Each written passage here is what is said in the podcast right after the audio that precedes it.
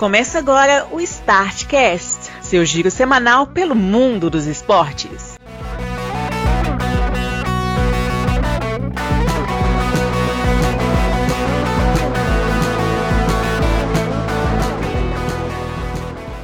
Olá, amigos do Startcast! Chegamos mais uma vez com a edição de número 252 do seu giro semanal pelo mundo dos esportes. Estamos aqui reunidos novamente. Eu, Bruno Santos, Glauber Maia e o senhor Marcelo Marques, até quando a internet da pitoresca Jaboticatubas permitir.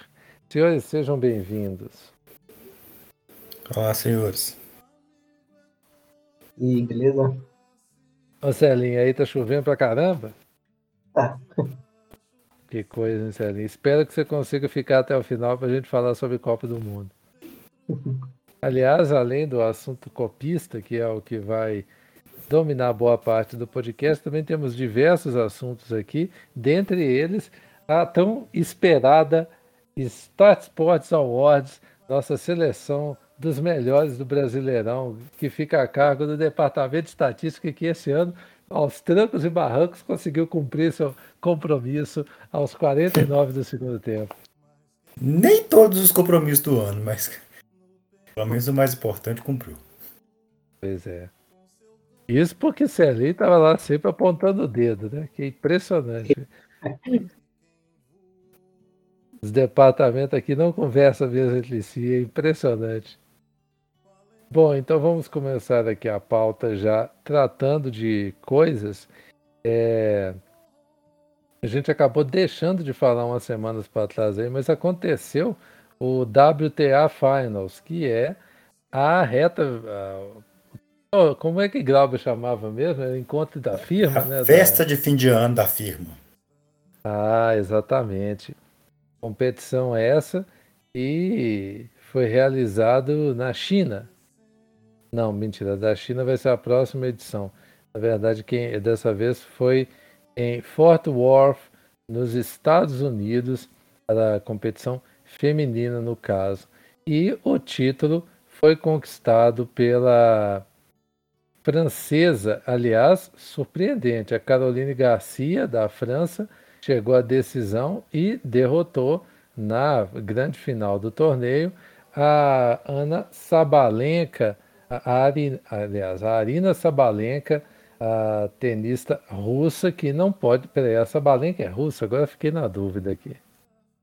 É, porque ela compete sem bandeira. É, mas ela não é naturalizada, não, né? Pô, cara, porque eu, eu tenho a impressão que, que, ela, é de, ela, ela é russa mesmo. Ela é bielorrussa. Ela nasceu em. Ela é, ah, é de tá. Belarus.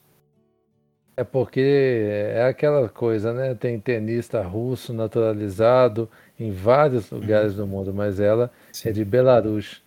Ela foi derrotada na final pela francesa por 7-6 e 6-4. Aliás, ninguém estava esperando nenhuma das duas na final, né? Que o povo achou que ia ser a Iga Swiatek e ela caiu para Sabalenka na semifinal. Foi a, a, talvez a grande surpresa do, do torneio. Outros tenistas, como por exemplo a tenista Coco Gauff dos Estados Unidos, caiu na primeira fase. A Onjabô também, a tunisiana, caiu na primeira fase. E assim, isso só quer dizer que a vontade que elas estavam de jogar era muito pequena, viu? Sim, todas elas. Aliás, a geração grega também tem representante no feminino, porque na semifinal ah, tivemos também uma, uma grega na competição, a Maria Sakari. Um ótimo nome para uma tenista, viu? É, passando aqui adiante, temos também o ATP Finals. Aí a, a coisa ganha. É, é, por que, que, é separado? Você sabe, Grau? Antigamente era junto, né? Não? Não, é que é o. Cada organização faz o... a sua festa de fim de ano. É que eu tinha a impressão que antigamente era junto, mas às vezes isso é coisa da minha cabeça. Ah, eu não falei não, mas teve também as duplas, né? Faltou dizer Sim. exatamente o resultado do finals de duplas. Espera aí que eu acabei fechando. WTA Finals, obviamente. Eu tô teve com, com ele aqui. Quem, quem ganhou foi a dupla é da Mertens e a Kudermetova. Kudermetova também é, Naturalizado. é russa, também joga sem, sem bandeira. Ganhou das. Da... A Mertens é belga, é bom lembrar isso para o pessoal Ah, não a fazer. Mertens é belga, exato. Ah, elas ganharam da, da dupla de tchecas Sniakov e Kretikova, né? Que eram as favoritas ao título, inclusive. Sim. É a melhor Aliás, dupla do ranking. É a franca favorita, inclusive. Eu achei curioso que a, a, a Bia Haddad ela não disputou nas simples, mas nas duplas ela disputou. Junto É, com a na- Ana. Na simples ela é número 15 do mundo, né? Então acho que. Pois é, é que teve desistência, né? Tem um monte É, de mas precisava ter jogar. muita de desistência pra, Pois é. pra, pra chegar na vez dela. Pois é. E a, ela jogou junto com a Ana Danitilina, a, a atleta kazakh, e elas caíram na fase de grupos.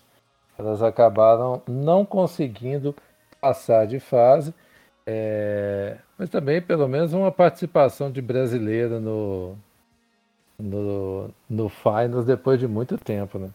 Eu acho que foi a Pelo menos. primeira, na verdade. Primeira Não brasileira. tinha, ah, é. Não tinha Finals na época da Maria Esther Bueno, esqueci. A Maria Esther né? Bueno, né? Não havia A Finals. primeira brasileira a, a ir para Amigo É. da firma foi, foi ela. Inclusive, ela, ela, ela e a Danilina ganharam uma partida contra a dupla formada pela Gabriele Dabrowski do Canadá e a mexicana eh, Juliana Olmos. Elas venceram por 2 a 0. Só que aí depois foram derrotadas pela dupla campeã, né, a Kudermetova e a Mertens, e também derrotadas pela dupla formada pela ucraniana Kishanok e a Letan Ostapenko. Agora sim, falando do ATP Finals, é, aliás, o ranking mundial está cada dia mais diferente, viu? Mas tudo bem, o ATP Finals já ainda está acontecendo, né? E o Nadal foi derrotado pelo Aliassane Aliassane do Canadá, mais um canadense oriundo de imigração. Ele e também já havia perdido para o Fritz, o Taylor Fritz, atleta da casa, né, dos Estados Unidos. Vitória por, ah, da casa não, porque está sendo em Turim, o ATP Finals. Mas com essas duas derrotas, o Nadal está praticamente eliminado, né? Já pode sair para tour de fim de ano dele. É, eu acho que já, já deve ter sido eliminado, já que perde duas é muito difícil, né? Conseguir passar assim, ainda assim na, na fase de grupos. É bem complicado mesmo, mas é possível, que já teve ano, inclusive, que o, o Federer ganhou um jogo, chegou na semifinal, que é aquela trocação, né? Terminou três atletas com uma vitória, o Federer passou e ainda foi campeão. Mas aí os grupos do Nadal, o problema do Nadal é o último jogo dele, que é com o Casper Ruud, né? Aí complica bastante. E a outra chave temos o Tsitsipas, o Medvedev, o Rublev e o Djokovic. Claramente a outra chave é muito mais barra pesada do que Cedo, viu? Djokovic que Ah. deve conseguir autorização para entrar na Austrália e deve disputar o Australian Open daqui um mês e meio, mais ou menos. Provavelmente. Mas só de ter passado aquele, aquele perrengue da outra vez, eu já fiquei satisfeito. Precisava de muita coisa, não. E curiosamente no. No. ATP Finals aqui do ranking, né? Ranking masculino, Nadal chega devidamente, chegou, né? Devidamente qualificado, né? Que ele é o número 2 do mundo. Ele, o curioso é que o Alcaraz está fora, né? Que é o número 1 um do mundo, ele não veio participar. Fora ele, veio todo mundo, que veio do segundo até o nono, não teve desistência nenhuma aqui. Só o Alcaraz está recuperando forma, resolveu também tirar as férias, eu não julguei não. Ele está coberto de razão. É, entre as duplas aqui também está ainda em curso o torneio, mas as duplas são formadas assim por pela mesma turma que a gente está vendo. Tem o Rajev Ram e o Joe Salisbury, o Arevalo e o Roger. Dupla, é muito curioso, uma dupla entre um nicaragüense e um holandês. A dupla dos croatas Pavic e Mektic e o Ivan Dodig e o Austin Karagiser, que também estão nessa brincadeira aqui. Tem bastante gente na. Ah, e tem a dupla de australianos também, o Crigios e o Kokinax. São duplas que a gente viu durante o ano todo aí. Nenhuma surpresa. Depois a gente traz os resultados do ATP Finals que ainda está acontecendo. Eu fui extremamente surpreendido ao saber que estava acontecendo também a Copa Verde. Vocês sabiam disso? Não. Não. Foi um susto. Está acontecendo, está na final, inclusive. A decisão entre Paysandu e Vila Nova começa, inclusive, hoje, dia 15, dia em que estamos gravando. O Paysandu recebe o Vila Nova e depois vai até Goiás fazer o jogo de volta eu, quando eu vi isso, eu falei, gente, tá tendo uma Copa Verde. E esses times aí tava tudo disputando Série B, Série C. E você tá ligado que dá vaga direta na, na, nas fases agudas lá da Copa do Brasil, né? Sim, sim. Mas eu, eu, eu fico. E tá sendo transmitido pelo Dazone. Eu nem sabia que o Dazone ainda tava no Brasil. Ai, ai. Que transmite a série C, uai. Ah, eu tô muito por fora, Celinho. Para constar aqui, o São Raimundo do Amazonas chegou na semifinal, gente. Vocês estão achando? Aí, Ressurgiu. Foi derrotado. E derrotado pelo Paysandu. E na outra chave, o Vila passou pelo Brasiliense. Inclusive, tinha time de primeira divisão jogando aqui, né? O Cuiabá. Só que o Cuiabá mandou um time, sei lá qual, para enfrentar o, o Brasiliense foi vencido por 3 a 0, deu graças a Deus, saiu da competição e pôde focar em evitar o seu rebaixamento, coisa da qual falaremos em breve. Também tem, é, vamos passar agora rapidamente aqui pelos Estados Unidos, né? Para falar sobre a NFL, que teve mais uma semana de jogos, né? Inclusive, a NFL começa a chegar naquela parte decisiva, né? Nós já estamos chegando à rodada 11 das 18. Então agora começa, começamos a reta de, de decisão para valer, né? Para ver quem vai e quem não vai. Passando os resultados, o Panthers bateu o Falcons 25 a 15. O ex-Giselo voltou a vencer dessa vez o Cirralcão 21 a 16. O denúncia, Lions... denúncia para fazer porque esse jogo foi em Munique, né? E de o jogo começou no, no horário de, de, de Seattle, era 6 horas da manhã. Aí ah, você tá doido. É, e, e no, no, horário da Flórida era 3, era 9 horas da manhã. Então assim, tem uma, uma diferença grande assim da de jet lag, né, para as duas equipes. Não que justificasse o atropelo que foi no primeiro tempo. Tampa Bay em cima do Seahawks, mas enfim. Por final das contas, até ainda deu jogo ainda no segundo tempo, mas no primeiro foi um atropelo muito grande. Tava com muita cara que ia dar virada, viu? Foi, até, teve um momento que o Tampa Bay flertou mesmo com, a, com o vexame, mas não, não rolou. Aliás, esse ano eles estão fazendo isso, rodada sim, rodada também, viu? Sim. Que isso. Uma hora eles vão acertar. É, ué. O Dolphins não tomou conhecimento do Browns, venceu por 39 a 17. O Lions apertou um pouquinho, mas ganhou do Bears, 31 a 30. O Titans, 17 a 10 nos Broncos. Coitado do Russell Wilson, viu? Hum. O, o Vikings passou pelo Bills por 33 a 30 na prorrogação. O Kansas City Chiefs bateu por 27 a 17 o Jaguars. O, aliás, com um onside kick na saída do jogo do time do Jaguars. Foi audacioso, mas não adiantou não. O Giants venceu o Texans 24 a 16, o Titans 17 a, ah, o Titans Broncos já falei.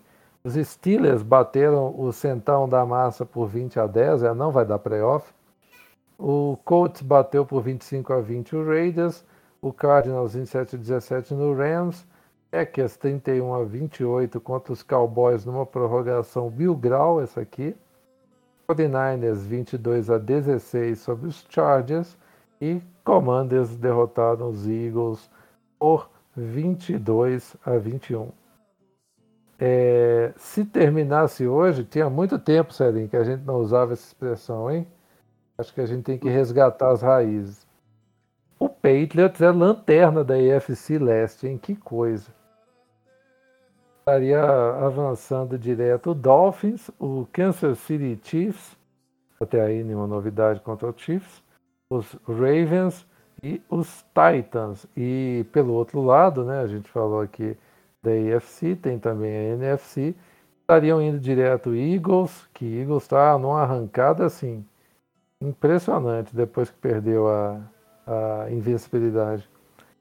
O Seahawks, acredite ou não, Grão, ainda tá dando. Sim. O Seahawks. Pois é, cara, mas olha só. É, tá todo mundo aqui na base do. O Rams, que foi é, campeão da temporada passada, tá em último aqui na, na NFC Oeste. E aparentemente não vai dar novo, porque não tem jogado muito bem para virar esse resultado de novo. Tem sete semanas, eles precisam ganhar cinco para passar. Pois é. Para não depender de wild card, essas coisas assim, e ainda assim é perigoso. E também o Vikings e o Tampa Bay Buccaneers, que também não tá lá essas coisas não, viu? Porque o ah, é que tá ruim mesmo a NFC Sul. Pra ter ideia, o Santos está na lanterna com 3-7. Se ganhar dois jogos, passa o Bacaniza. Tão ruim que tá esse negócio aqui. Bom, avançando aqui, falando também um pouco sobre a NBA, Celinho, nosso time está indo forte aí, menino. O, o Celtão já está em segundo. Celinho, cadê? Que segundo? Tem, tem, tem força para aguentar? Já assumiu a liderança, Celinho. Eu esqueci que teve jogo ontem. O Celtão já passou o Milwaukee Bucks. Quem ontem tocou para pegar nós? É, virtual campeão, então. É, meu filho. 14 jogos e 11 vitórias, se está achando. O que está tá surpreendendo um pouco aqui é o Nets. Como é que o Nets acabou, velho? Tem décimo segundo aqui, campanha assim, miserável. E o Cleveland Cavaliers com um bom time, está na quarta colocação aqui. Enquanto isso, do lado oeste, a surpresa vem por causa do Portland Trail Blazers, que está liderando juntamente com o Denver Nuggets e o Utah Jazz. Está todo mundo ali no bolo e, obviamente, ainda chama muita atenção. Mas, Ancelinho, o que, que eu falei que o Warriors já ia engatar? Já está em décimo. Um 6-8, já está em décimo. Se terminasse agora, estaria naquele mini playoff, né? Valendo a última vaga. Mas o, o Lakers não dá sinal de melhora, não. Tá 3-10 e só tomando. Derrota.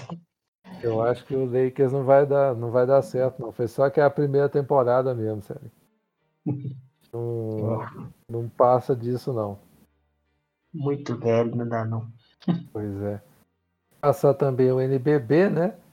No atual momento, com entre 12 e 13 jogos, assim, a maioria das equipes. Franca lidera, seguida por Flamengo, eh, São Paulo, Bauru, Caxias, Pinheiros, Unifacisa, Corinthians, Paulistano e também estariam nos playoffs se acabasse hoje, Minas, São José e Brasília.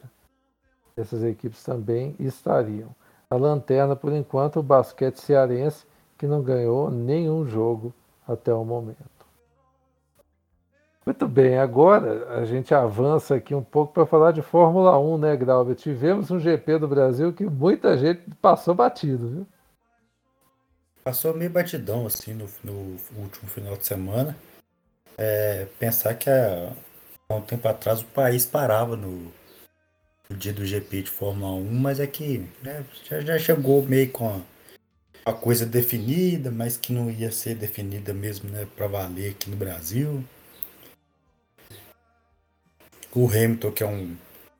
Hoje é o, é o cara que mais né, chama atenção para os brasileiros na Fórmula 1, não está disputando o título esse ano e tal. Então, assim, acabou que a, a, as peripécias do Hamilton para além da corrida chamaram mais atenção do que a corrida em si ao longo da semana, né? Exatamente. Inclusive o homem esteve em Brasília, hein? Sim, recebeu o título de cidadão honorário do Brasil. E segundo consta andou namorando pelo, pelo Brasil também. Exatamente. Que não é fofoca, né? Então. É, não, aqui a gente não entra nessa nuance. E o GP do Brasil acabou com a dobradinha, né? Da a dobradinha, podemos dizer assim, britânica, com o Russell e o Hamilton, pilotos da Mercedes, terminando em primeiro e segundo. Primeira vitória do George Russell na categoria. O pódio foi completado pelo é, Carlos Sainz Jr. da Ferrari e ainda tem o GP de Abu Dhabi. O GP de Abu Dhabi vai acontecer com Copa do Mundo rolando, hein, cara? Pois é. O, vai estar tá tão a... perto e tão longe ao mesmo tempo, né? Pois o é. mundo inteiro vai estar tá olhando pro Qatar e o Bahrein é do lado, né? Exatamente do lado. Eles vão ficar balançando o braço assim, olha pra gente. Sim, vai. Com isso. A, a gente vai escutar a, a, transmissão dos jogos da Copa do Mundo, escutando as Fórmula 1 passando no GP né, lá no Bahrein. Exatamente. E com esses resultados, a principal questão ainda na, na Fórmula 1 é saber quem vai ser o vice-campeão. No momento, o Leclerc está lá com os 290 pontos, mesma pontuação do Checo Pérez, porém com uma vitória a mais. O, o Leclerc ganhou três provas no ano, o Verstappen ganhou 14. Que negócio absurdo. O Verstappen foi pro pódio 16 vezes, ele ganhou 14. Cara. Nossa. E acho, acho, acho absurdo também essa pontuação alta que tem com três vitórias. A distribuição de pontos na, na F1 é muito generosa. Pois é, antigamente era mais legal, eu acho. É. Mas é que trem americano não gosta de pontuação baixa, cara. Um negócio assim. Uhum. Em esporte nenhum.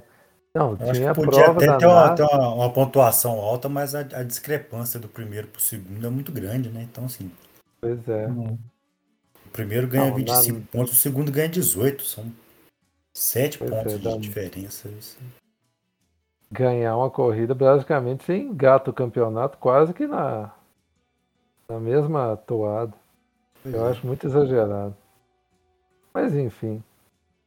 E agora voltando ao Brasil, tivemos a decisão da Liga Futsal e o título ficou com o Corinthians. O Corinthians chegou ao bicampeonato da competição mais importante do futsal brasileiro, ao derrotar lá em Erechim a equipe do Atlântico por 5 a 1.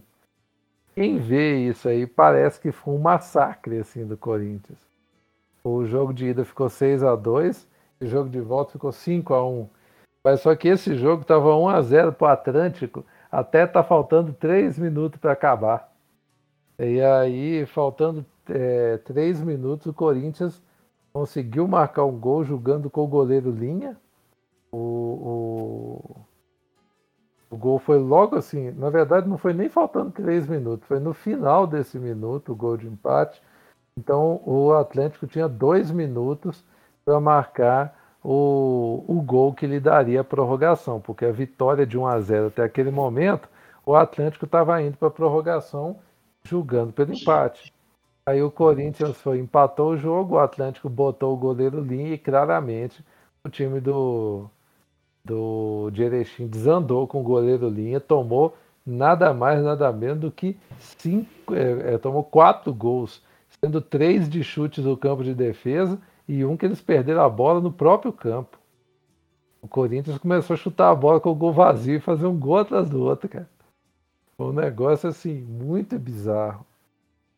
E aí acabou 5 a 1 o jogo, o Corinthians garantiu o bicampeonato e ainda fez o, o craque da competição, que foi eleito o Davis, atleta do Alvinegro do Parque São Jorge.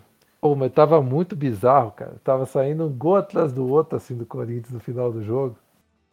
Claramente a turma de Erechim não estava bem para poder jogar com goleiro linha. Eu queria destacar que a equipe do Corinthians tem um, um jogador que chama Canabarro. eu, eu, fiquei muito curioso em saber é, por que, que o cara tem esse nome.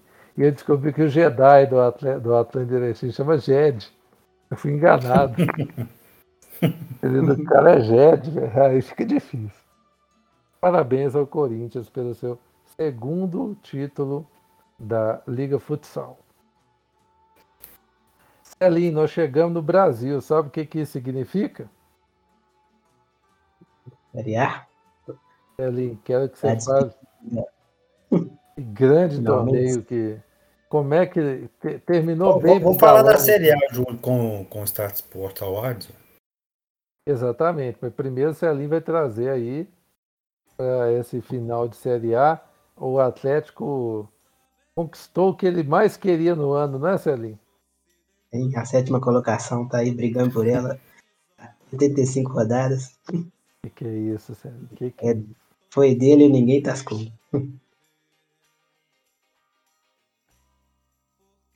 Então, o, na última rodada, o que tinha para resolver no campeonato basicamente era, era essas duas últimas vagas na Libertadores, né? Disputa de cinco pelos, pelo sexto, sétimo e oitavo lugar. Cinco não sei, se dá para incluir o Botafogo também, né? O Botafogo disputou, é... Celinho, ué. Sim, o Botafogo disputou. E aí, os resultados. Primeiro aqui começou com o, o Havaí vencendo o Flamengo por, por 2x1 né? na, em, em jogo de pelada de final de, de ano, né? E, América e, aliás, o jogo com maior cobertura da rodada, acreditem ou não. Pois é. Com certeza, o jogo isolado, né? só, só, só tinha ele acontecendo é. no momento. Só ele aconteceu no sábado. Aí no domingo teve a, os jogos todos no mesmo horário, todos, todos na, nas, nas quatro da tarde, né? E aí ficou o primeiro resultado, a América 1x1 com o Atlético Goianiense. O América tendo um, um gol anulado questionável, né? Mas o América teve perder nesse jogo. É, o Bragantino perdeu o Fluminense por 1x0, que não altera muita coisa no campeonato. Só deixou o Fluminense mesmo em terceiro lugar. Porque o Inter também ganhou do Palmeiras também, né? Senão poderia ter dado pelo menos uma pressãozinha ali no, O Inter fez 3x0 no Palmeiras. Nossa. Na Neoquímica Arena, o Galo venceu o Corinthians por 1x0. Eu nem assisti o jogo, não, para não, pra não passar susto. Mas toda vez que eu dava uma, uma espiada na televisão, tava, tava o Ebson fazendo uma defesa. Então. Acho que eu fiz, fiz o certo. Que isso, Elinho. Foi tranquilo. Só sei que o Galo ganhou com 1x0 com o gol do Vargas de pênalti e ficou com a, com a sétima colocação que brigou por ela o, tempo, o campeonato inteiro. Fechou com 58 pontos. Para o Atlético, essa vitória seria suficiente para chegar em sexto, desde que o Botafogo ganhasse ou, ou empatasse com o Atlético Paranaense. Só que o, o Atlético Paranaense fez 3 a 0 no Botafogo definitivamente não dá pra gente contar com o Botafogo, né? É, nem com o Atlético Paranaense, né? Pois é. E aí, Fortaleza pegou a última vaga, o oitavo lugar, que é muito bacana da, a campanha do Fortaleza, pelo que aconteceu, né? Se você olhar a primeira metade, é péssima a campanha, mas a recuperação depois tá. Aquele tá Fortaleza, Celinho, que vocês deram como rebaixado? Nós e quase todo mundo, menos você, né? Aí, aí você falou, Celinho, porque em momento nenhum eu deixei de acreditar nos comandados de Voivoda. Mais, uma, mais um momento foda do, do Voivoda aí, que ele modificou o time sem demitir o treinador. Né? E acabou chegando na, na, Libertadores, que até não, é tão difícil fazer, mas dadas as circunstâncias do, do time ser lanterna, ter, ter, até dois pontos em dez rodadas né, em determinado momento, foi muito bem feito. Agora seria legal. Um ano glorioso para o torcedor do Fortaleza que, né, assim, estava na, na lanterna do campeonato, deu uma arrancada dessa para pegar a Libertadores, viu o arquirrival cair, né? Era, é, foi rebaixado. Exatamente isso que eu ia comentar. Seria legal voltar lá, voltar no tempo, lá, lá para setembro, assim, para ver como é que tava a coisa no Ceará. Sim. O pessoal do Ceará zoando o Fortaleza, porque iria cair. Apesar de que eu não tava até bem na, na época. Na, no primeiro turno, né? Assim, o, o chegou na, no momento do clássico direto entre os dois, o, o Fortaleza era, era lanterna e o Ceará estava fazendo uma campanha muito honesta no Campeonato Brasileiro. Ele tava, não estava é. brigando lá em cima, mas estava né, e, na primeira metade da tabela e, e tal. E classificando a Sul-Americana também. Sim, né? e, e né, indo para na Sul-Americana. Acabou que o Fortaleza ganhou o jogo, né? ganhou no, no primeiro turno, é. apesar disso, né? E hoje, no, no final do campeonato, deu nessa, nessa reviravolta aí. Isso acontecia muito com Curitiba e Atlético Paranaense, né? Pelo menos eu tinha essa impressão. Todo ano Curitiba pois é. começava é. bem, o Atlético Paranaense começava mal. No meio do campeonato, um passava o outro, Curitiba caía e o Atlético é. Paranaense pegava uma vaga para competição internacional. Aham. Inversão toda, toda, toda vez. Sim. Aí, o, voltando para os resultados aqui, o Ceará venceu o Juventude por 4x1, que não adiantou nada. Porque já chegou praticamente rebaixado, porque tinha que tirar um salto Por que, que esse jogo aqui também não, não, não julgaram ele pra. O Ceará é, já tinha caído, o Juventude já era lanterna. Podia ter jogado no sábado à noite, é. domingo mais cedo, domingo mais tarde, sei lá. Exatamente. É, é só, é só para ficar pipocando bolinha na, na tela e, é. e os times interessados é. ter, ter uns piripaque. Pra falar que foi isento, alguma coisa assim, né? Não, eu acho que é só para isso mesmo, para deixar os torcedores mais. dar a impressão que é, tinha muita coisa em jogo. Uhum. Nossa. Mas assim, é, é, praxe, é praxe nesses campeonatos de pontos corridos que a última rodada aconteça toda no mesmo horário. Sim, mas Realmente todos os jogos que, que, que tem interesse direto na, na tabela do campeonato, que não era o caso de Ceará e Juventude. Não, até que não. Nos outros que eu vejo, assim, todo, todo, independente de qualquer coisa, a última rodada é toda junto. Esse só teve essa exceção por causa do, de pedido do Flamengo, né? Pra poder comemorar lá os títulos. É, você... Todo ano tem um ou dois jogos no, no sábado que não vai ter, fazer diferença nenhuma na tabela. Eles adiantam até para diminuir o número de canal do, do Premiere para precisar ficar disponibilizado na, na dona Rede Globo. Mas enfim, também é isso que eu é, o, o Cuiabá já tinha resolvido a situação dele perdendo pro Galo, né? Manteve três pontos ali do, do Ceará assim mesmo. E essa, essa pontuação que o Ceará caiu aí de 37 só, só não é melhor do que a do Cruzeiro, do Cruzeiro do, de 2019. Né? Apesar que é, é a menor já pontuação de, de, quem caiu, porque o Ceará, o mesmo Ceará em 2019 fez 39, né? Uhum. Então, é, é o, o, a linha de corte de rebaixamento mais baixa. É para cá. Eu acho que até o Cruzeiro teria então. se salvado, né? Cruzeiro 2019 teria se salvado se né, numa pontuação dessa aqui. Eu acho que o Cruzeiro fez 38. É. Não, não, fez 36 Cruzeiro. Teria, teria caído também. Desanimador, Celinho. Você tá lembrando uma época que eu nem lembro como era. Pois é. É bom você lembrar que, é o ano que vem vai ser essa, é, essa mesma calculadora aqui né, dessa parte da tabela que vai estar tá em risco para fazer as contas. Às é. vezes não. Antes de começar o campeonato, nós já vamos estar tá fazendo conta, filho. é. É, o Goiás perdeu pro São Paulo por 4x0, o jogo também praticamente amistoso. O Goiás, a má vontade do Goiás de jogar esse é. jogo, velho. Pois é. Cuiabá venceu o Curitiba por 2x1. E esse do Atlético Paranaense nós já falamos, 3x0. No fim das contas, ficou Fortaleza e Atlético na pré-Libertadores. Atlético Paranaense com a vaga direta que restava. Palmeiras campeão, né? E rebaixado Ceará, Atlético Paranaense, Havaí e Juventude. Grauber achando que tem que diminuir o número de rebaixamento. Importante citar isso aqui. Ah, isso, isso eu sempre achei, desde que começou, que tinha que cair três naquele esquema de ter playoff com o 18. Mas, Mas é porque isso ainda é. Passar batido a, a marca do Cano aqui, que fez 26 gols no campeonato. Uma marca bem alta pro histórico do campeonato. Sim, o Hulk ano passado terminou com 17. O último, a última vez que, que tinha tido 26 gols de um único jogador foi o Washington, em 2004. Naquele ano é, que o Atlético Paranaense brigou com o Santos até na última rodada. Não, esse ele, ano ele fez mais. 25 gols do Gabigol no, em 2019.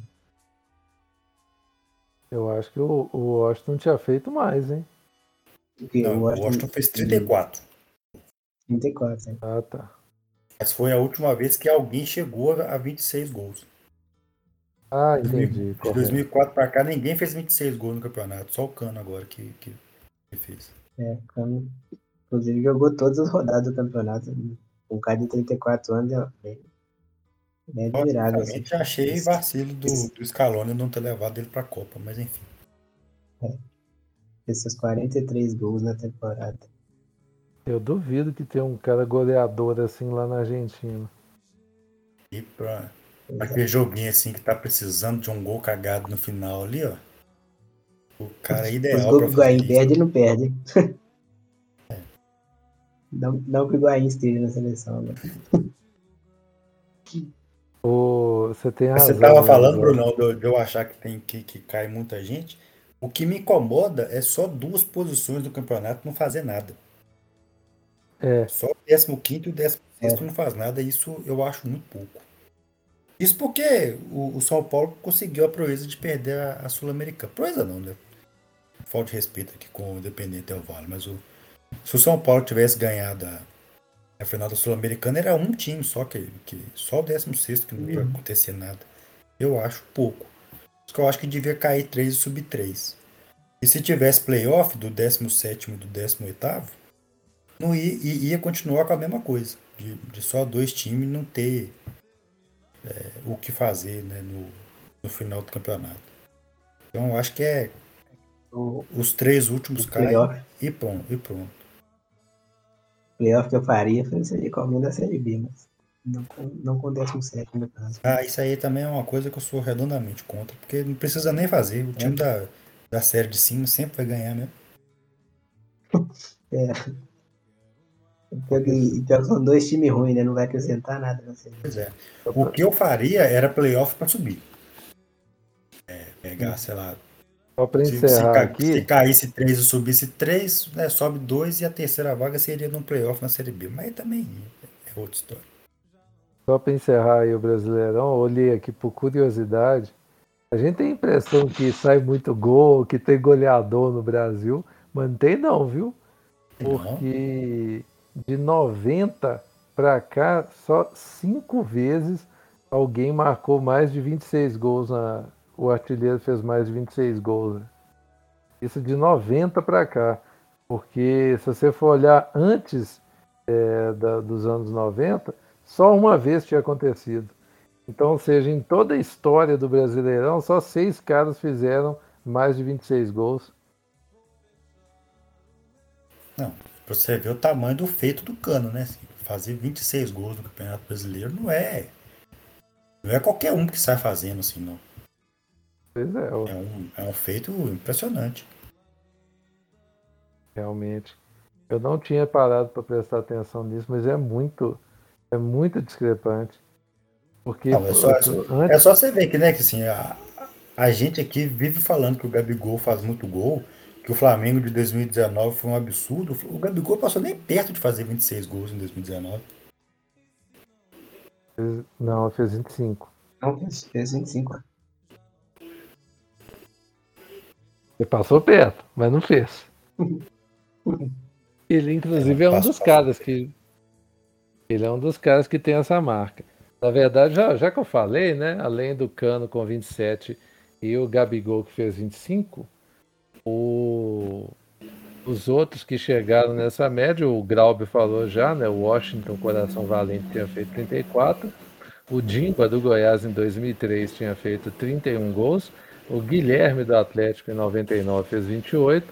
O Edmundo em 97 fez 29 e o Reinaldo do Atlético em 77 também os 28 gols. Ou seja, só seis vezes isso aconteceu. É muito pouco. Por que, que eu tinha o número de 19 gols do Gabigol no Campeonato Brasileiro de 2019? É porque ele foi artilheiro em 2018 com 18 gols. Pode ser isso. Provável que seja isso, então. Ele foi artilheiro com 18 gols, foi um ano antes. E você vê, eu não lembro de nenhum desses artilheiros aqui de Campeonato Brasileiro, cara. Tem uns caras aqui. Não, e você vê, Bruno, que você falou do, do, dos caras que passaram dos 25 gols aí e tal. Você vê que dois deles foi em 2003 e 2004, que o campeonato teve 48 rodadas, né? Exatamente. Então, assim. Tem que fazer 26 gols em, em 38 rodadas igual agora, igual o Cano fez esse ano é um, é um feritano. Pois é. Cara, eu tô olhando aqui a lista de artilheiro. Ederson, do Atlético Paranaense, foi artilheiro do campeonato de 2013. Eu não lembro dele. Simplesmente não lembro do cara. Sim. Faço nem ideia de, de, quem, que, quem que seja. Pois é. Bom, então vamos ao que importa. Star Sports Awards 2022 chegamos ao dia em que a gente vai trazer a nossa seleção por é, maior número de aparições nas seleções da rodada e, naturalmente, por merecimento, que é aquela que a gente escolhe. Premiação que já é a mais tradicional do futebol brasileiro, com folga, com bastante folga, inclusive. É definitivamente a mais justa, porque premia os jogadores com regularidade e os jogadores que demonstraram bom futebol, já que a gente faz duas seleções na cara dura mesmo. É, vamos começar aqui, Bruno, com o trabalho. Diga-se passagem, é copiada pelo Sport TV. Hein? Sim, sim. Descarada. É. É, a gente começou a fazer isso primeiro, tá? É, é, é bom as, as pessoas terem ciência disso. E não foi só isso que o Sport TV copiou da gente, mas enfim, segue o jogo. É, vamos começar aqui com a seleção por número de aparições na, nas seleções das, da, da rodada. É, o nosso acompanhante, né, ouvinte, leitor, já sabe que a cada rodada a gente faz a seleção da, da rodada. É, embora esse ano tenha dado alguns engasgos aí para publicação, essas coisas que ficaram né, meio perdidos sim, mas a gente religiosamente toda rodada ele faz a, a, a, seleção da rodada e o departamento de estatísticas faz um levantamento minucioso e criterioso para definir a, a seleção. É, o minucioso é para definir quantas vezes cada jogador apareceu e criterioso é para, na eventualidade de dar um empate, definir um critério de desempate que seja justo, honesto ou mesmo que atenda à vontade do Departamento de Estatística, que, é, que tem suas vontades próprias também. Enfim, é, vamos começar aqui. A vontade dele, é, é, importante dizer, a vontade dele é soberana. Sim, sim. É, a, a, na verdade, para escolher o melhor critério de desempate que atenda ao clubismo do, do, do Departamento de Estatística, mas enfim. É, Vamos começar aqui pelo, pela, pela seleção por, por número de aparições. É, das 11 posições, a gente teve uma só que ficou empatada, foi a, a última posição do ataque. Um detalhe, isso é raríssimo, né? Geralmente empata em Sim. várias. Tem o trabalhão para empatar. É, não tem, tem duas, três posições que, que ficam empatadas. Dessa vez foi só uma, só a última posição do ataque. Quando chegar lá, eu, eu falo é, mais especificamente sobre isso. É, no gol, é, apareceu aqui, de certa forma, uma surpresa no, na, na seleção. É, o Cavicchioli do América apareceu em seis oportunidades. É, não foi exatamente uma surpresa, porque inclusive o Cavicchioli recebeu votos para a seleção por merecimento no campeonato. Foi um, campeonato bom realmente do, do Cavicchioli. Mas eu achei interessante que a, a primeira aparição dele foi na 19 rodada, foi na última rodada do primeiro turno. Então ele apareceu seis vezes, praticamente só no segundo turno. E isso aqui foi, foi surpreendente para mim. O Cavicchioli apareceu na 19, na 21, 26, 29, 31 e 32 rodadas. Lembrando que, no começo do campeonato, o goleiro titular da América era o Jailson, que apareceu duas vezes na, na, na, na, na seleção da rodada. Então, assim, o, o, disparadamente, o time que mais apareceu aqui na, na, na seleção da rodada foi o América, no, especificamente no gol, claro. Mas... O que nos deixa muito claro que é, a defesa do América não ajuda em nada, né? Sim, é, é aquela máxima que eu sempre falo aqui. Né? Você quer ser o goleiro destaque do campeonato? Tem uma defesa ruim na sua frente. Se você tiver uma defesa ruim, provavelmente você vai ser destaque do campeonato como goleiro. É, vamos pular aqui para a lateral direita. Na lateral direita, é, en, entrou o jogador com o menor número de aparições na nossa seleção do campeonato. Foi o Bustos, do Inter, que apareceu só quatro vezes. O Bustos apareceu na rodada 4, 22, 27 e 29. Você vê que foi bem distribuído ao longo do campeonato, mostra a, de certa forma a regularidade que o Inter teve ao longo do campeonato não foi assim a, a, uma regularidade avassaladora igual a do Palmeiras, mas foi, ficou o campeonato inteiro naquela mesma toada ali. É, e aí eu acho, eu, acho, eu achei essa essa né, escalação do Bustos aqui muito diz muito sobre a, sobre a, a campanha do Inter no campeonato. É, empatados em segundo lugar ficaram Marcos Rocha e Samuel Xavier do Fluminense também acho que diz muito é, sobre o campeonato o fato desses dois jogadores terem aparecido três vezes cada aqui na, na lateral direita. E é, fazendo uma, uma ligação aqui da lateral direita com a zaga, é, aconteceu uma coisa curiosa aqui é, entre essas duas posições, porque a dupla de zaga da nossa seleção aqui foi a dupla de zaga do Palmeiras, Murilo e o Gustavo Gomes. Murilo apareceu seis vezes nas rodadas 11, 13, 22, 26, 28 e 37. E o Gustavo Gomes apareceu sete vezes nas rodadas 3, 4, 8, 19, 30, 34 e 35. Só essas sete aparições do Gustavo Gomes, aqui é, na zaga, já seriam suficientes para o Gustavo Gomes ser o craque do campeonato. Ninguém apareceu sete vezes no, no campeonato, na, na, na seleção do, do, da rodada. Acontece que, além dessas sete vezes aqui, o Gustavo Gomes apareceu duas vezes como lateral direito. Teve um determinado momento no campeonato que o Gustavo Gomes ficou improvisado na lateral direita e ele apareceu em duas oportunidades, nas rodadas 12 e 13. Inclusive num jogo contra o São Paulo que ele marcou um gol e fez a jogada na linha de fundo pro outro gol do time dele. Exato. Então assim, e num clássico, né? Assim, é... Exatamente. E, Ou e... seja, ele quase ganhou a vaga na lateral direita e na zaga ainda. É, o, o, lateral direito apareceu quatro vezes, o Gustavo Gomes apareceu duas. Então, assim, quase que ele entra em duas posições na, na, na, na seleção do campeonato. Se ele jogasse mais um jogo bem improvisado lateral direito, ele já entrava aqui no do, do vice-campeão, que eu citei, o Marcos Rocha e o Samuel Xavier. É, e interessante também que, apesar de.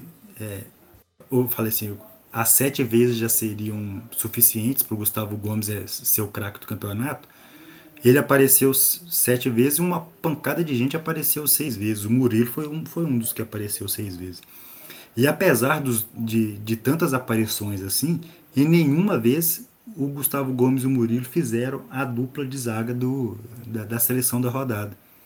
A única vez que eles apareceram juntos foi na rodada 13, que o Gustavo Gomes apareceu na lateral e o Murilo na zaga. O que nos diz o quanto que essa defesa do Palmeiras é boa, né? Sim.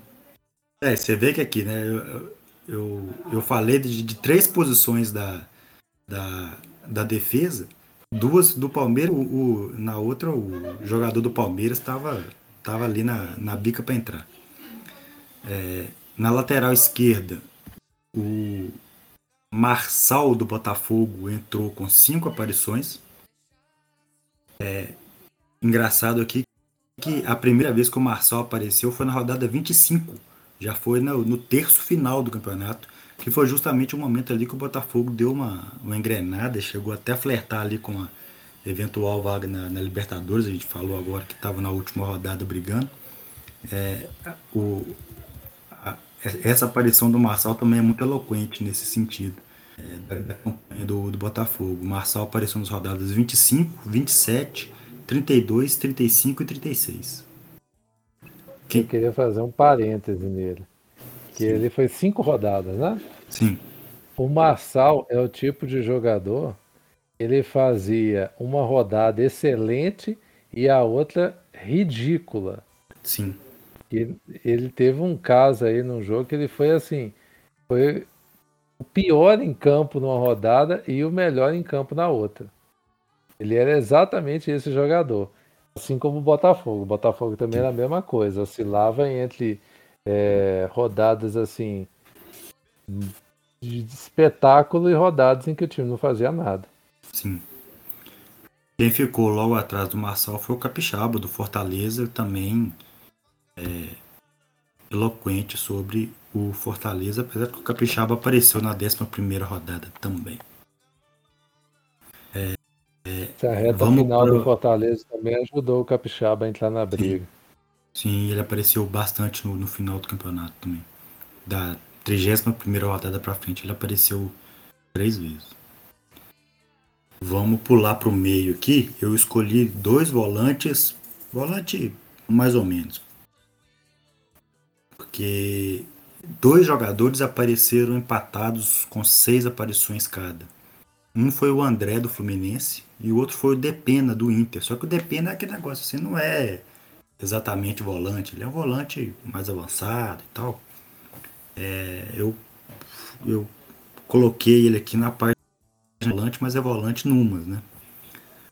É, e o André também, um jogador que mostra que o, né, o Fluminense foi definitivamente um dos destaques do, do campeonato o time jogou realmente bem assim ao longo do campeonato. Eu tenho todas as reservas do mundo em relação a Fernando Diniz, mas sou obrigado a concordar que o Fluminense desempenhou um belíssimo papel no campeonato. É... Quem ficou na, na bica para entrar aqui foi o Juninho da América, que apareceu cinco vezes. Você vê que o América também não fez uma Apesar de que esse ano ele não conseguiu a vaga na, na Libertadores, o América apareceu com, com, com força aqui também, nessa, né? Do meio para trás da nossa seleção. Aqui.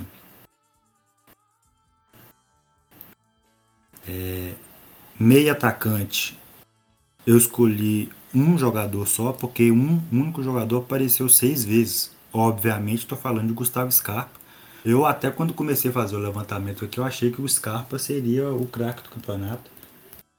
É, mas é, acabou que ele ficou no, no bolo das, das seis aparições. É, não, não apareceu com tanto destaque em, em, em, várias rodadas. Então assim, foi realmente foi o destaque do, do Palmeiras, mas não foi figurinha tão carimbada assim nas nossas nas nossas é, seleções da, da, rodada. Da rodada. É, e aqui também interessante que em todas as outras posições tinha alguém com seis e logo atrás alguém com cinco aparições ou alguém com né, uma aparição a menos. Aqui foi o único caso que tiveram duas aparições a menos, né? O Scarpa teve seis aparições, depois a gente teve três jogadores com quatro aparições cada. Arrascaeta, Ganso e Terans do Atlético Paranaense. O Arrascaeta, inclusive, naquele período que o Flamengo tentou entrar no campeonato, né? Sim. É, teve um momento ali que o Flamengo deu um, um gás no, no campeonato. Foi exatamente ali no, no entrementes ali de fase de Libertadores, estava né, uma, uma distância grande entre uma fase e outra. Aí o Flamengo deu um gás no campeonato, a Rascaeta brigou ali, mas não, não, não chegou a, a, a brigar pau a pau com Scarpa, não. Para fechar aqui, falar do ataque, é, coloquei três atacantes né, para inteirar os, os, os 11 os 11 jogadores. E aqui, de novo, ressaltar a grande campanha do Fluminense, porque nós tivemos dois jogadores empatados com seis aparições cada. Como são três vagas, né? Isso aí, esses dois aparecerem não é problema. Foi o Cano e o John Arias. Cada um apareceu seis vezes. É, espaçados ao, ao, ao, longo, bem espaçados ao longo do campeonato. Então, assim, mostra consistência ao longo do campeonato inteiro. É, esses, esses dois jogadores aparecendo. E aqui sim, em, com cinco aparições, a gente teve três jogadores empatados. O Caleri, do São Paulo, o Hulk, do Atlético, e o Erisson, do Botafogo. O Caleri entrou na, na, na seleção porque o Caleri, dos três, foi o que fez mais gol, inclusive disparadamente. O Caleri foi vice-artilheiro do campeonato, só não fez mais gol que o, que o Cano. E o São Paulo também foi o ataque mais efetivo dentre esses três, inclusive com certa folga, né? O São Paulo fez 10 gols a mais que o Atlético. Não me pergunte como que isso aconteceu, mas o São Paulo fez 10 gols a mais que o Atlético. Isso é. Mas isso diz mais sobre o Atlético do que sobre o São Paulo, viu? Perfeitamente. E, e, e, diz muita coisa sobre o Atlético. O ataque do, do Atlético fazer 10 gols a menos que o ataque do São Paulo, esse ataque horroroso do São Paulo, é, é, é, é coisa para sentar e conversar todo mundo lá na cidade do Galo, que a, tem, tem coisa para resolver pro ano que vem, você ali. Vocês, vocês caçam seus modos aí, porque. Mas. Muita coisa. É, então o Caleri fechou a, a, a, seleção com cinco aparições. É, só repetindo aqui a, a, a seleção, no gol Cavicchioli do América, com seis aparições. Na lateral direita, o Bustos do Inter, com quatro aparições. Dupla de zaga, Gustavo Gomes e Murilo, todos dois do Palmeiras. É, Gustavo Gomes com nove aparições ao todo e o Murilo com seis. Na lateral esquerda, Marçal do Botafogo com cinco aparições. Meio, André do Fluminense, Depena do Inter e Scarpa do Palmeiras, todos três com seis aparições. No ataque, Cano e John Arias com seis aparições e Caleri com cinco aparições entrou por ser artilheiro e fazer parte do melhor ataque entre os três que estavam empatados.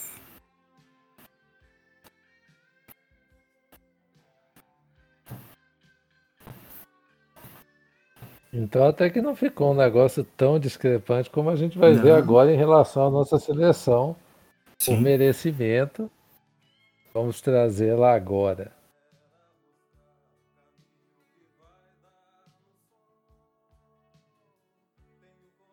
Elin, você quer dizer alguma coisa? Não. Que isso, Elin? Quando, ano passado, quando o Atlético estava envolvido no negócio, você tinha altas coisas para falar, né? Eu protestei por dois jogadores. mas, mas a desse ano tem jeito. Isso mesmo.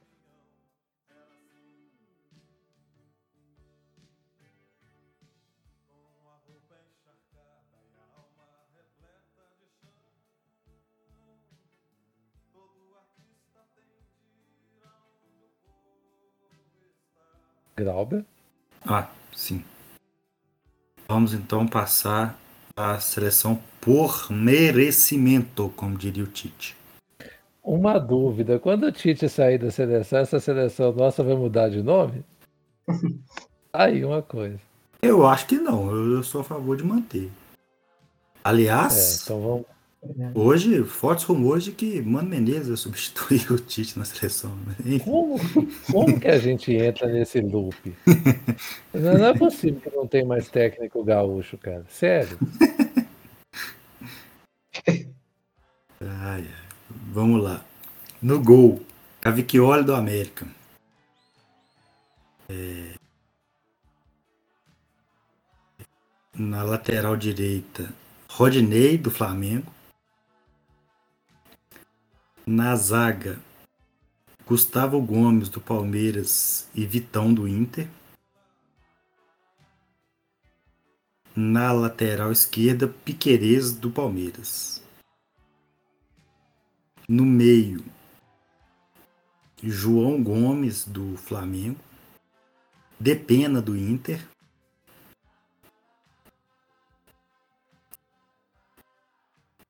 é, e Gustavo Scarpa do Palmeiras. Na frente, Dudu, Rony e Cano. Dudu e Rony do Palmeiras, Cano do Fluminense. Ou seja, um 4-3-3 de almanac esse aí. Sim. E você vê que bem próximo do, do da, da, seleção por aparições, inclusive porque o Murilo foi citado dentro dos possíveis componentes da zaga. É, o André do Fluminense entrou entre os possíveis componentes do meio de campo. É, então ficou assim bem, bem coerente com a...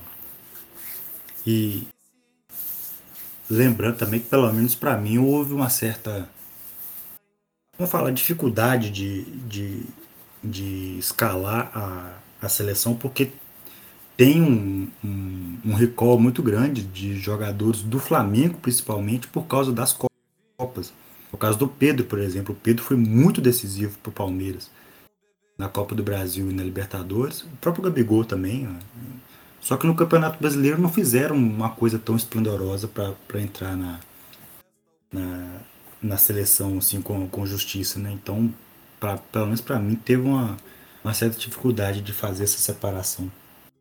E também fica difícil ah, separar os jogadores que foram para a Copa, né? Eu já de cara já meti o Everton na, na, do gol na, na minha seleção. Porque o Everton vai para a Copa do Mundo.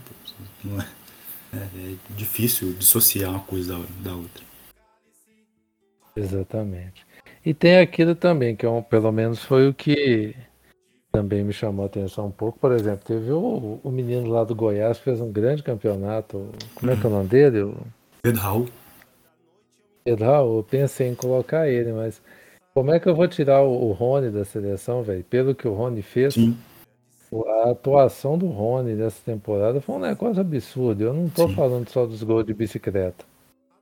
Que nem foi no Campeonato Brasileiro. Aliás, teve um no Campeonato Brasileiro também, né? Teve. Fez dois, né? Fez um na Libertadores e um brasileiro. Um contra o Fluminense. Sim, contra o vice, contra o vice-líder no momento. Né? Era o líder contra o vice-líder. É. Então é isso, saímos aqui com mais uma é, das históricas seleções do Start Sports Awards. E se a gente for botar o técnico, não vou nem deixar sob votação, que é o Voivoda, viu? É, o, Cabe falar do, do, do técnico do Palmeiras. Fugiu o nome dele. Por incrível que pareça. Fugiu o nome do o... técnico. Abel. Abel. É, o Abel. O... É porque realmente assim, a... o trabalho como um todo que ele faz no Palmeiras é um negócio muito louco. Assim. Mas vamos combinar também que com o elenco do Palmeiras é um pouquinho mais fácil trabalhar do que com o elenco do Fortaleza. Fazer o que o Voivoda fez nesses dois anos no, no Fortaleza é um... inacreditável praticamente. Eu, pelo menos, fico muito impressionado. Né? Sim. Inclusive não deve ficar lá no Fortaleza, né? o que é muito triste. Mas será que ele vai sair mesmo? Cara, eu acho que. Inclusive, se eu fosse ele, eu sairia, porque a possibilidade de se dar uma zebra no ano que vem não custa nada. Né? É, eu né? acho que. Ele acabou de comprar. Ele acabou de comprar uma, uma casa na praia, né? Sacanagem.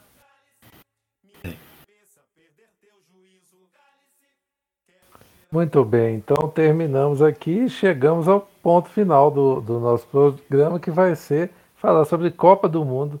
Começa no próximo dia 20, esse podcast vai sair antes da Copa, fiquem tranquilos. E vamos começar. O que, que vocês têm de prognóstico? O que, que vocês esperam para esse Mundial do Catar? Então, é... é um negócio que tem, tem sido consenso assim entre todo mundo que não tem exatamente um favorito disparado para ganhar a Copa teria se a França tivesse com a seleção azeitada, né? Assim, que é, de fato, o elenco da França é um absurdo, né? Assim, os jogadores que, que a França tem, mesmo tendo perdido o e o Pogba, ainda tem uma seleção bem acima da outra em questão de nome, assim. Mas só que o time não está azeitado, o time não, não engrena, não adianta. Então, a gente não tem um time é, muito à frente dos outros, o que eu acho que tende a, a, a dar uma, uma, uma Copa legal, porque a partir do momento que pode dar qualquer coisa, né? Assim, tem grande chance de ter grandes emoções assim, ao longo do campeonato. Bons jogos até, né? Assim, com, com a quantidade de bons times que estão chegando na Copa. Celinho, você quer falar alguma coisa ou eu posso dar minha opinião a respeito? Pode dar, dar opinião. Eu queria dizer que essa Copa vai ser uma Copa muito doida, porque tem aquela tradição de Copa ruim e Copa boa. A Copa da Rússia foi bem meia boca, essa então vai ser um tiroteio no escuro. Filho. Vai ser jogo alucinante. E eu queria dizer outra coisa, ninguém está falando isso, mas assim, o, o, principal problema da França é que eles tinham dois marcadores no time. O Kanté e o. o como é que chama o zagueiro que foi cortado? Dele aqui. Ipembe. Os dois estão fora, estão trazendo o filho do Thuram para substituir ele. Aliás, o filho do Thuram vai jogar a Copa do Mundo, gente. Tá são velho mesmo. E... Só para constar, Bruno, o filho do Churran não está exatamente é, substituindo o Kipembe. Ele está na 26 vaga. Na... Ah, e quem que estão levando para o lugar do Kipembe? Eles levaram aquele um zagueiro do, do PSG lá. Eu esqueci o nome do cara. Gente, Mas foi até um cara que o pessoal falou que é, teria sido a né? única. A, a, a, a única coisa que eles mudariam seriam eventualmente levar o, o esse cara, eu esqueci o nome dele. Pelo menos o pessoal na Trivela chegou a comentar que esse é o nome que eles sentiram falta, principalmente porque tinha uma vaca sobrando. Aí com a, a o corte do Kipembe, o convocaram esse cara e convocaram o Churran, o né, Churran filho, para completar 26 nomes. Mas enfim, a França para mim é a grande questão dessa Copa. Eu, eu, temo, eu temo que a França caia antes do que o pessoal está imaginando. Porque ela está no grupo com a Dinamarca e esse time da Dinamarca não tá para brincadeira. Ninguém tá dando moral para Dinamarca. Eu ponho mais fé na é Dinamarca que na França. Exatamente. E também uma outra coisa que eu queria falar que o Cristiano Ronaldo está em litígio para se preparar para a Copa e o Messi está usando os jogos do PSG para treinamento. Se eu fosse você, ficava de olho nesses dois esse ano. Inclusive porque Portugal é um dos times que tem, um, tem grandes nomes, mas que também não dá liga. O time não engrena de jeito nenhum. E eu acho inexplicável time não engrenar, porque tem, é, é muito jogador bom, principalmente do meio para frente. E o time então, é até ruim ver Portugal jogando, porque o, o time não joga nada. Portugal tem, tem um técnico que bastante razoável para ser generoso com ele. É. Mas ele é técnico até hoje pela, pela dívida que, que ele criou ganhando a euro, né? Ele ganhou a euro aí a, Pois é. A federação virou refém dele, então não tem como mandar o cara embora. Mas é, eu espero, espero Copa boa. Bom, é, tem essa, esse problema das lesões, mas por outro lado tem o que, que, eu, que eu comentei que quem vai jogar tá, tá meio que bem de forma, né? não, tá, não tá em final de temporada, nem, nem se arrastando, nem nada. Mas tem o problema da, das lesões. Também não, não acho que a França vai, vai ficar muito bem, porque não sobrou muito time. Acho até que o negócio da marcação no meio campo que o Brunão citou não, não vai ser tanto problema assim, porque tem, tem jogador para colocar, apesar que são jovens, tipo aquele, o, o que joga no Real Madrid pode fazer isso. Mas são, são apostas, né? Não, não acho que vai, alguém vai entregar o que o Kanté consegue, mas Brasil, o Brasil tá um, entre os favoritos para ganhar o, a competição, mas não, não um favorito destacado assim. É, mas tem lá sua chance.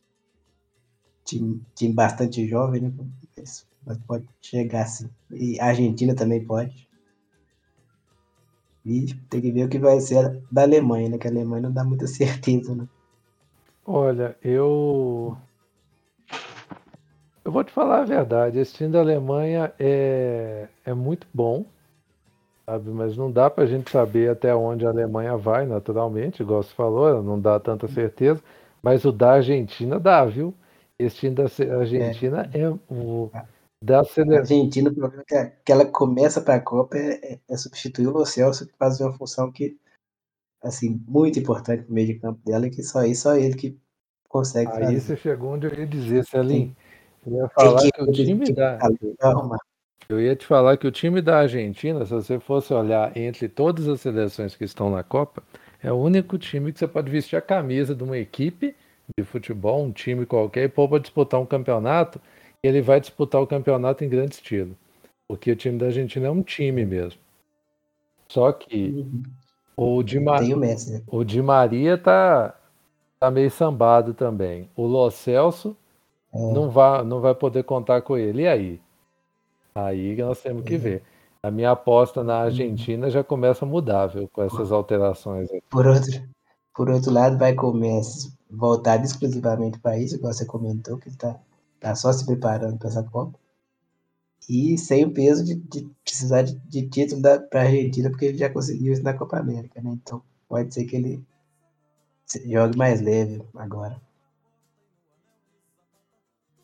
Então também, eu também coloco a Argentina como candidata aí. Não descarta a geração belga também, tá?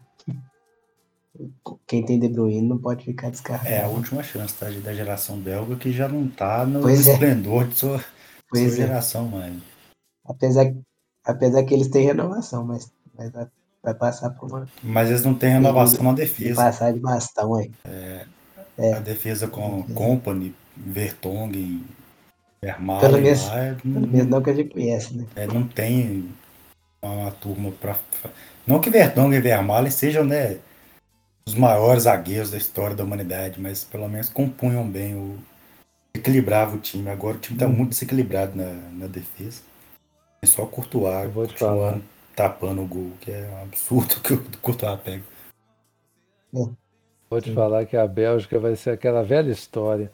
É igual na Euro, faz um jogo espetacular, mas perde nos detalhes. E olha que na Euro tinha dupla de zaga, viu? Eu, eu honestamente eu espero, porque eu acho que a Bélgica vai fazer o que é esperar dela, pegar uma quarta de final ali, eventualmente até pintar numa, numa semifinal e tal.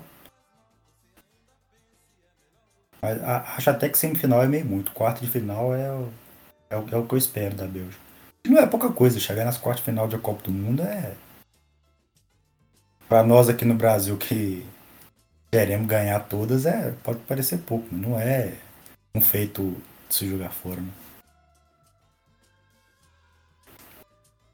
Aliás, no Brasil, o pessoal espera só é, o título.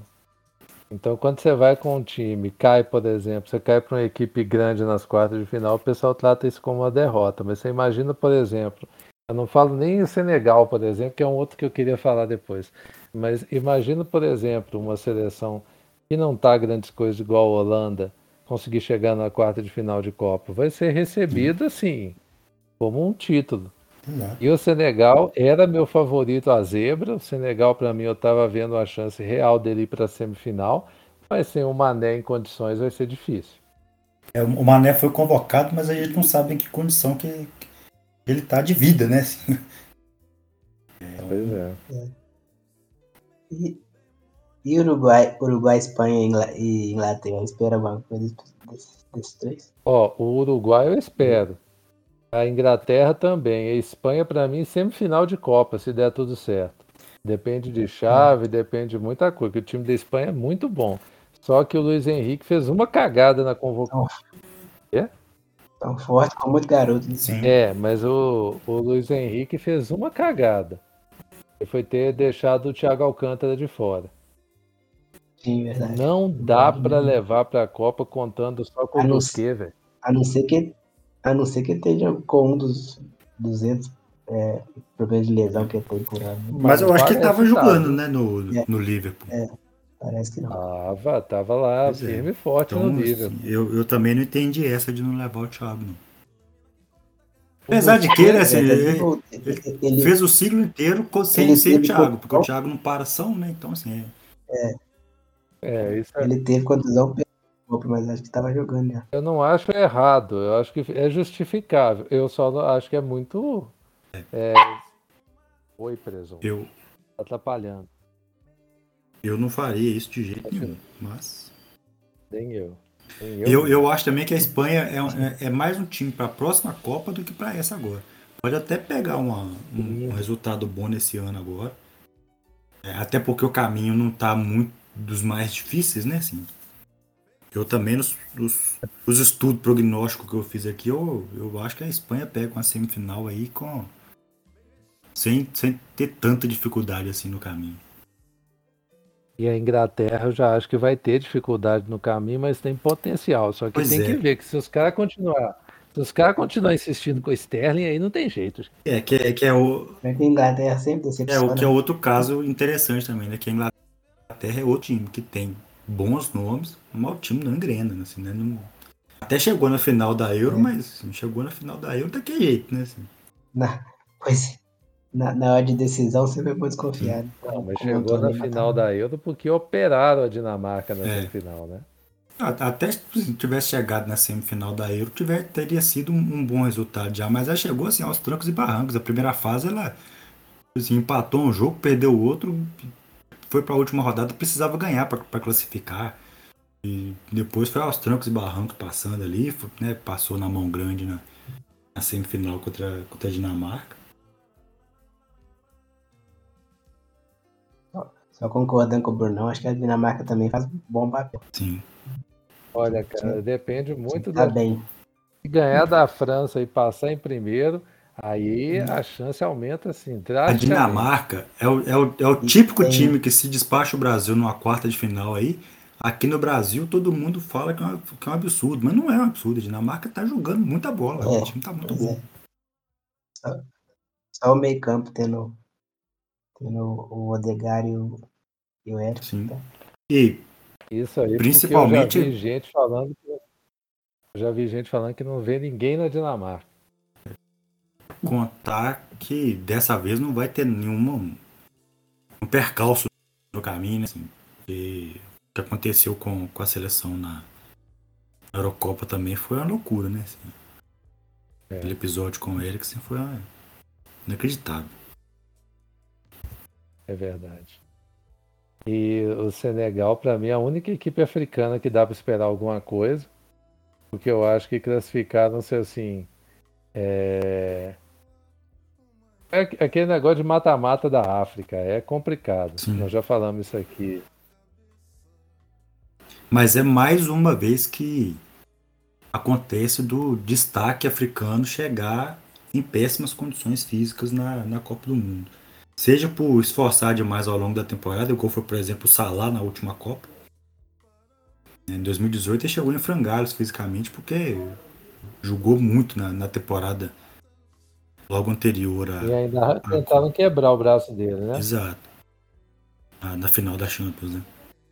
E agora o Salah, faltando 10 dias para para estreia na Copa do Mundo, o cara tem uma lesão muscular, falta de sorte danada também. Então, difícil.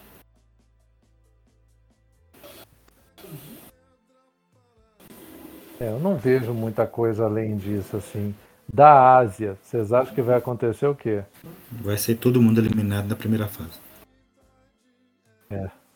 Eu acho que assim, talvez o Japão, assim, se acontecer muita coisa, ah, assim, que o Japão no, tem um outro jogador bom. No, nesse grupo aí, Bélgica e Croácia passam, vão passar com uma tranquilidade tão grande que a Copa do Mundo para eles vai começar nas oitavas mesmo.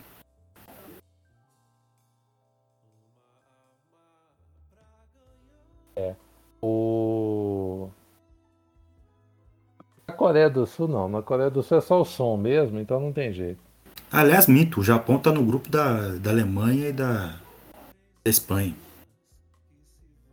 É, Alemanha, Espanha, Japão, e, e, Costa Rica. E é, é, é, é a mesma coisa. Eu... Alemanha e Espanha, a Copa para eles vai começar nas oitavas. Eles vão passar com muita tranquilidade.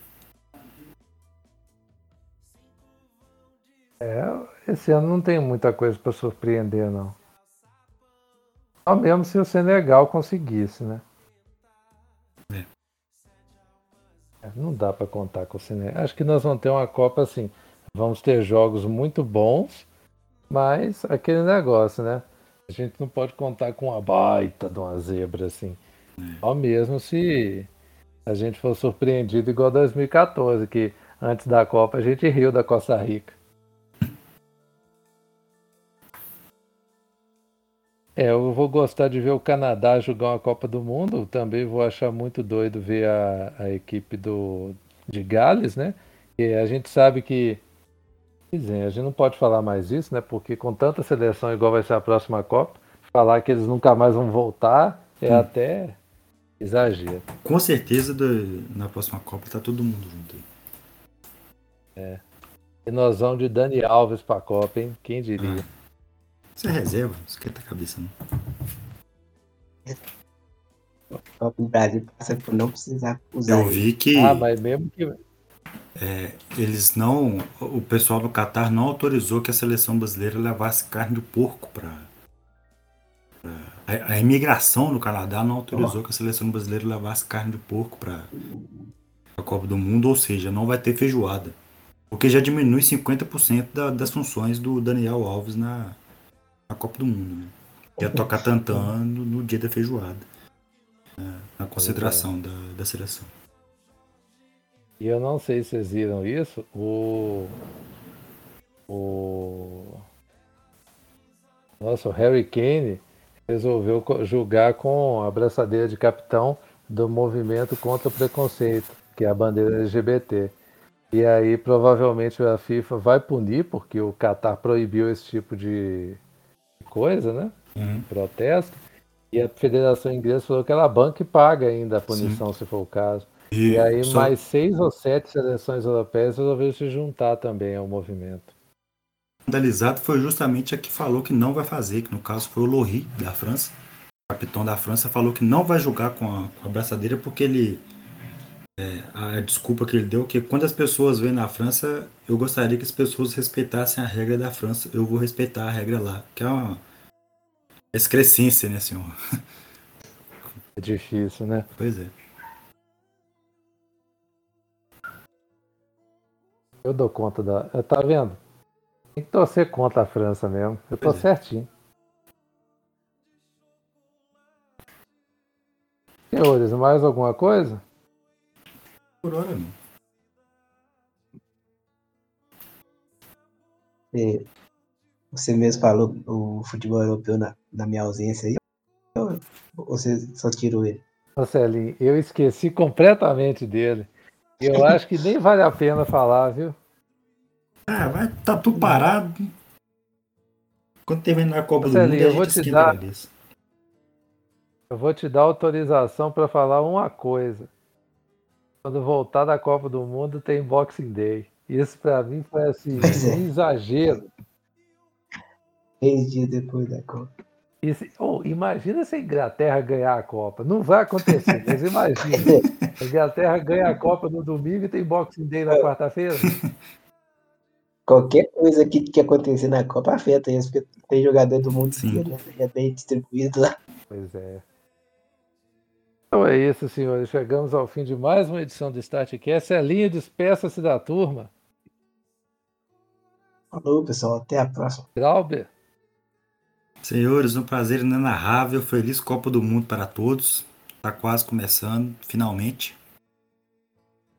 Nos vemos num possante Catar e Equador. Quem diria que esse jogo ia abrir uma Copa do Mundo, hein? Pois é. Então é isso, pessoal. Chegamos ao fim de mais uma edição do StartCast e convidamos a todos para acessar blogstartsports.com.br ou o arroba é, blogstartsports nas redes sociais. Grauber FM, Bruno C. Santos e arroba o Marcelo Mar no Twitter para quem quiser falar com a gente. Celinho está indignado de não ter falado do futebol europeu, mas o podcast já ficou grande. Celinha, até semana que vem. Copa do Mundo. Até. Glauber, até semana que vem também. Senhores, um prazer inenarrável. Até semana que vem. E a próxima parada vai ser no Catar, mas nós não vamos lá não. A gente vai ficar de casa mesmo. Um grande abraço e até a próxima. Valeu.